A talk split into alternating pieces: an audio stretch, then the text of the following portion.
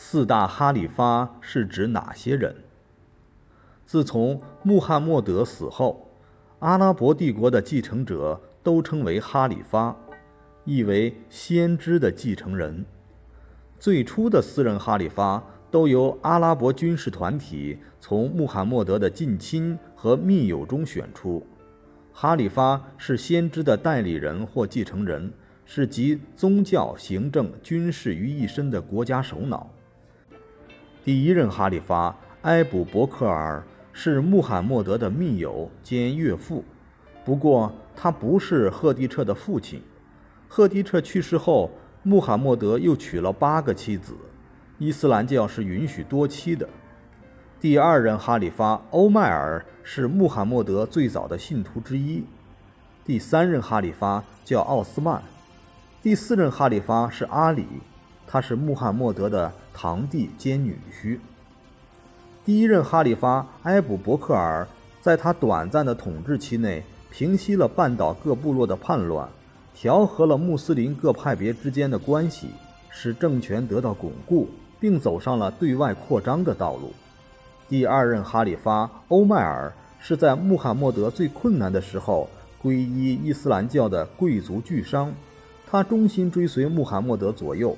参与重大军政决策，立下不少功勋。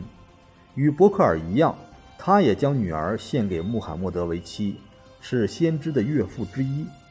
此人生活朴素，工作勤恳，处事严肃，刚毅果断，很好的将广大穆斯林团结在了一起，将圣战推向前进。他在位的十年中，先后征服了伊拉克、叙利亚。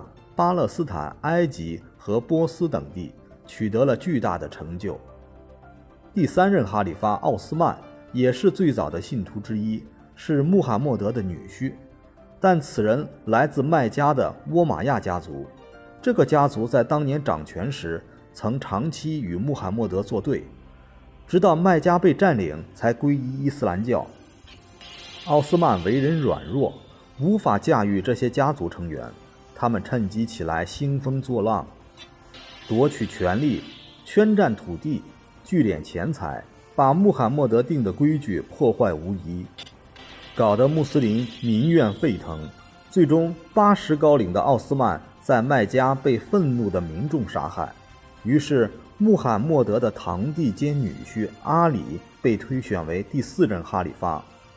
奥斯曼的旧部在大马士革的清真寺里展出了奥斯曼的血衣，提出阿里不配当哈里发。于是两军对垒。当阿里的队伍快要打胜时，好几部古兰经被拴在对方的长矛上，高高举在空中，意思是不要用武力，而要用古兰经来决定。阿里表示同意，由大家公断。阿里的不坚决引起了双重后果。一是拥护阿里的这一派发生分裂，出现哈瓦利吉派，意为出走。他们认为除真主的调解外绝无调解，结果遭到阿里的镇压。二是公断的结果不利于阿里，阿里又拒绝退位，但其权威已落地，后来被哈瓦利吉派刺杀。